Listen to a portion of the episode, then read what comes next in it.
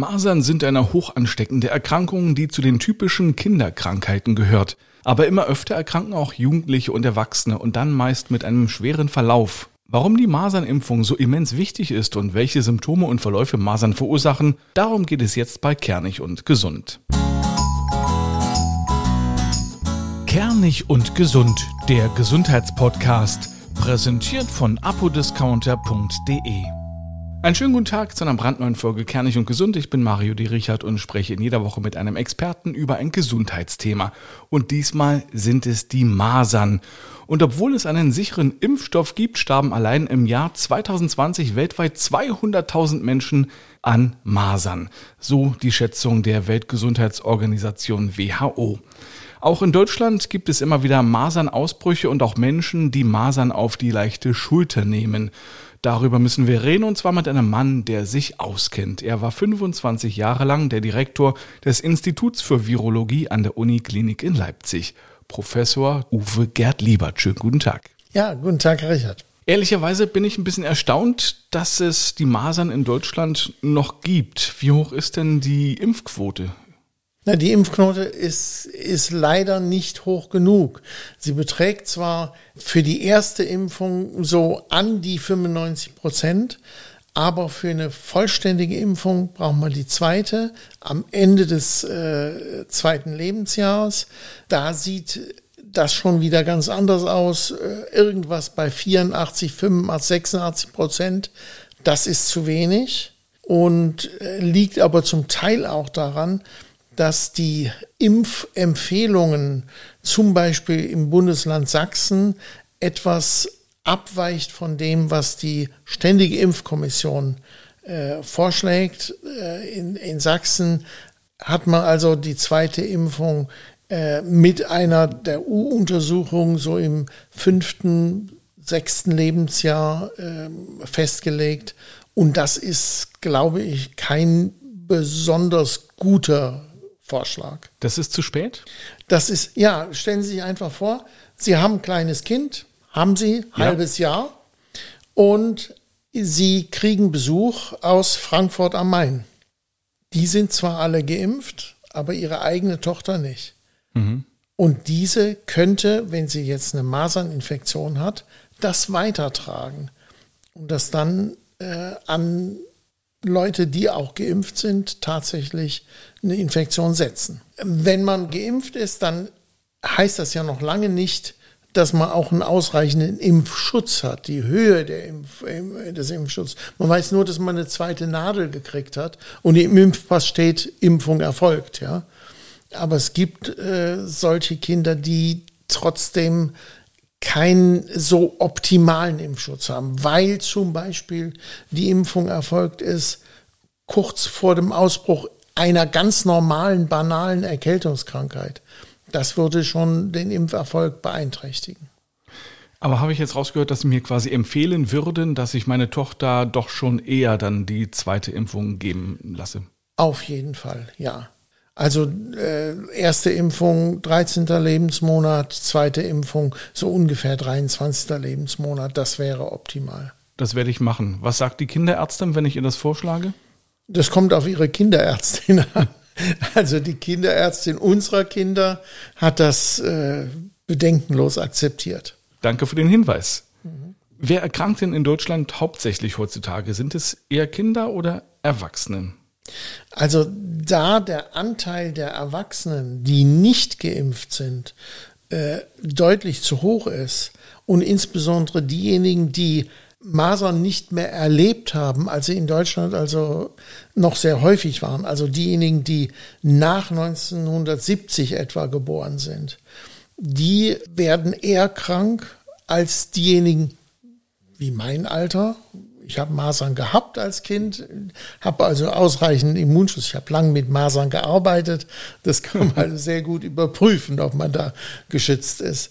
Aber also es äh, infizieren sich und werden krank sowohl ein kleiner Anteil von Kindern als auch in etwa gleicher Größenordnung ältere Jugendliche und Erwachsene. Und sollte man sich jetzt noch impfen lassen, wenn man als Kind die Masern hatte, oder reicht das äh, vollkommen aus wie bei Ihnen? Hm, hm, hm. Äh, ich, Also nach den Empfehlungen äh, der Ständigen Impfkommission und der WHO reicht die, äh, das überstandene, die überstandene äh, Infektion. Ob die nur in den 50er Jahren des letzten Jahrhunderts war oder in den 60er Jahren, ist völlig egal. Wenn man große Bedenken hat, könnte ich mir vorstellen, dass man nochmal eine Impfung nachholt. Die schadet nichts, aber ist wahrscheinlich in den meisten Fällen nicht notwendig. Professor Liebert, nach einem ganz kurzen Partnerhinweis geht es gleich weiter. Die Werbung. Heute gibt es wieder einen super Rabattcode von Apodiscounter. Wenn Sie das nächste Mal was aus der Apotheke brauchen, egal ob jetzt Arzneimittel, Nahrungsergänzungsmittel, Körperpflegeprodukte oder ob Sie Ihre Hausapotheke auffüllen möchten, Stöbern Sie auf der Webseite von apodiscounter.de. An der Kasse geben Sie den Rabattcode Kernig5 ein und sparen ab einem Einkaufswert von 30 Euro nochmal 5 Euro. Am besten gleich mal reinklicken auf apodiscounter.de. Wie verbreiten sich denn Masern? Also äh, ist das so eine typische Tröpfcheninfektion wie bei Corona? Also das ist eine ganz klassische Tröpfcheninfektion bei Masern. Also es wird tatsächlich schon vor dem Ausbruch der Symptome sind die Kinder infektiös und können ein, zwei Tage vorher schon das Virus weitertragen. Beim Husten, beim Niesen, in der Tränenflüssigkeit. Also es gibt jede Möglichkeit, sich da zu infizieren. Kann man als Geimpfter das Masernvirus weitergeben, wenn man also wirklich geschützt ist, dass man sozusagen als Träger das weitergibt, wie zum Beispiel wie bei äh, HP-Viren? Also äh, nach allem, was wir wissen, und wir wissen sehr viel über Masern, gibt man das Virus als Geimpfter nicht weiter, weil die Zeit, in der das Virus dann noch im Blut zirkuliert, ist so kurz, dass es praktisch nicht ausreicht für eine äh, Infektion. Wie läuft denn eine typische Masernerkrankung ab? Da gibt es ja auch verschiedene Phasen. Dankeschön. Ja, das, die Frage habe ich erwartet. Also die Masernerkrankung verläuft in gewisser Weise normiert. Man kann ziemlich genau die, die Uhr danach stellen. Nach der Ansteckung dauert es ungefähr sieben, acht Tage. Dann entsteht eine völlig unspezifische Vorkrankheit. Äh, vor allen Dingen mit einer Entzündung der Bindehäute, zum Beispiel äh, entsprechend ein bisschen lichtscheu. Äh, man kann Allgemeinsymptome wie Kopfschmerzen haben kein Mensch würde sagen, das ist spezifisch für Masernvirus, es sei denn, man schaut nach. Dann äh, nach dieser initialen Phase kommt es zu einer vorübergehenden Erholung für einen Tag, für zwei Tage und dann steigt das Fieber plötzlich rasant an und sie kriegen die sogenannten kataralischen Symptome, also das, was eigentlich zu Schnupfen, äh, dazu gehört. Also die Nase läuft, sie haben roten Rachen, sie kriegen Husten und so etwas. Äh, und damit ist in den meisten Fällen die Erkrankung begrenzt, aber in wenigen Fällen kommt es dann zu schwerer Beteiligung von verschiedensten Organen. Das kann der Muskel sein, Herzmuskel zum Beispiel, aber vor allen Dingen das äh, Nervensystem, das Gehirn. Und das ist äh, das große Problem. Sie können eine akute Masernenzephalitis, also eine Hirnentzündung kriegen, die in einem relativ hohen Prozentsatz bis zu 20 Prozent letal verläuft. Also die Leute sterben daran. Und je älter sie sind, desto eher. Oder sie können auch diese ganz langsam auftretende Infektion bekommen, die sogenannte SSPE, subakute sklerosierende Panenzephalitis, wo dann nach, nach Jahren erst wieder Symptome im Gehirn auftreten und die sind verheerend insofern, als sie eindeutig fortschreitend sind. Man kann das nicht aufhalten äh, und die Betroffenen sterben dann innerhalb von Monaten. Man kann zuschauen, wie die nach und nach völlig äh, verfallen und alle äh, Eigenschaften, die eigentlich zum Menschsein dazugehören, nämlich Bewusstsein und so etwas, dass die alle verloren gehen. Das klingt dramatisch, muss ich sagen. Ja, das ist dramatisch. Und ich habe äh, selbst die Gelegenheit gehabt, also es ist nicht, äh, nichts, worauf ich stolz bin, aber ich habe selbst die Gelegenheit gehabt, fünf äh, Personen einer war ein Erwachsener mit einer SSPE zu erleben. Und den Angehörigen kann man immer nur sagen, nutzt die Zeit, wir können nichts machen.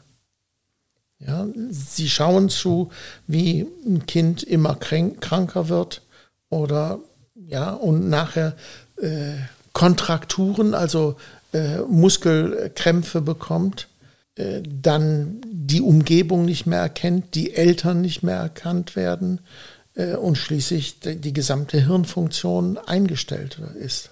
Und dabei könnte man das verhindern durch eine Impfung. Das ist die einzige Möglichkeit, die gesichert hilft. Äh, alle Therapieversuche, die man so durchführt, haben bislang nicht zum eindeutigen Erfolg geführt. Es gibt also keine Medikamente dagegen. Es gibt keine Medikamente, die man so einsetzt und sagt, nimm mal da die Pille für ein paar Wochen und dann ist es vorbei. Nein, äh, auch da an Studien habe ich teilgenommen. Ähm, da haben wir weit über 100 Personen, also von Polen über Saudi-Arabien, äh, Südamerika, äh, behandelt mit Interferonen, mit allem Möglichen. Und es hat allenfalls dazu geführt, dass ein Stadium, ein schweres Krankheitsstadium, eine gewisse Zeit aufgehalten wurde, aber letztlich das Fortschreiten der Erkrankung nicht. Es ist etwas verzögert worden, aber nicht wirklich. Es ist nicht nie zu einer Heilung gekommen. Es gibt diese verschiedenen Phasen und am Anfang ist es äh, nicht mal als Masernerkrankung auszumachen. Ähm, wie kann denn da die Hausärztin, der Hausarzt, wie können die reagieren? Wie können die das überhaupt feststellen, dass es Masern sind? Also am besten stellt man fest, wenn hier in Leipzig äh, fünf äh, Masernfälle bekannt sind, äh, dann wird man bei entsprechenden Symptomen, Geschwisterkinder oder äh, Kindergarten oder Schule, äh, wird man darauf wetten können, dass das Masern ist. Dann muss man dafür sorgen, dass diese Kinder halt nicht mehr in die Schule gehen, wenn es Kinder sind, oder in den Kindergarten gehen, sondern dann für äh, ein, zwei, drei Wochen zu Hause bleiben. Das ist absolut notwendig. Und dass diejenigen, die Kontakt zu der betroffenen Person haben, auch tatsächlich geimpft sind. Was ist mit diesen typischen Flecken? Wann treten die auf? Ja, die typischen Flecken, das ist natürlich eine schöne Sache. Meinen Studenten habe ich immer gesagt, hier, wir haben einen Fall von Masernverdacht. Geht heute noch in die Kinderklinik, wenn er morgen hingeht, sind die Flecken schon vorbei. Diese Flecken entstehen im Grunde genommen als Folge des Versuchs der Abwehrreaktion des Körpers. Also es ist eine Folge der Antikörperbildung und setzt praktisch dann da mit dieser Antikörperbildung ein, so ungefähr nach 12, 14 Tagen. Wie wird denn die Massenerkrankung diagnostiziert? Also die beste Diagnose heutzutage ist äh, durch eine PCR-Untersuchung, äh, also Polymerase-Kettenreaktion. Man vervielfältigt das Virus und das gewinnt man im Abstrich zum Beispiel vom Nasenrachenraum oder aus der Bindehaut des Auges. Was kann ich tun, wenn ich selbst Symptome feststellen sollte? Also auf jeden Fall ja nicht zum Arzt rennen, eben um niemand anderes zu gefährden.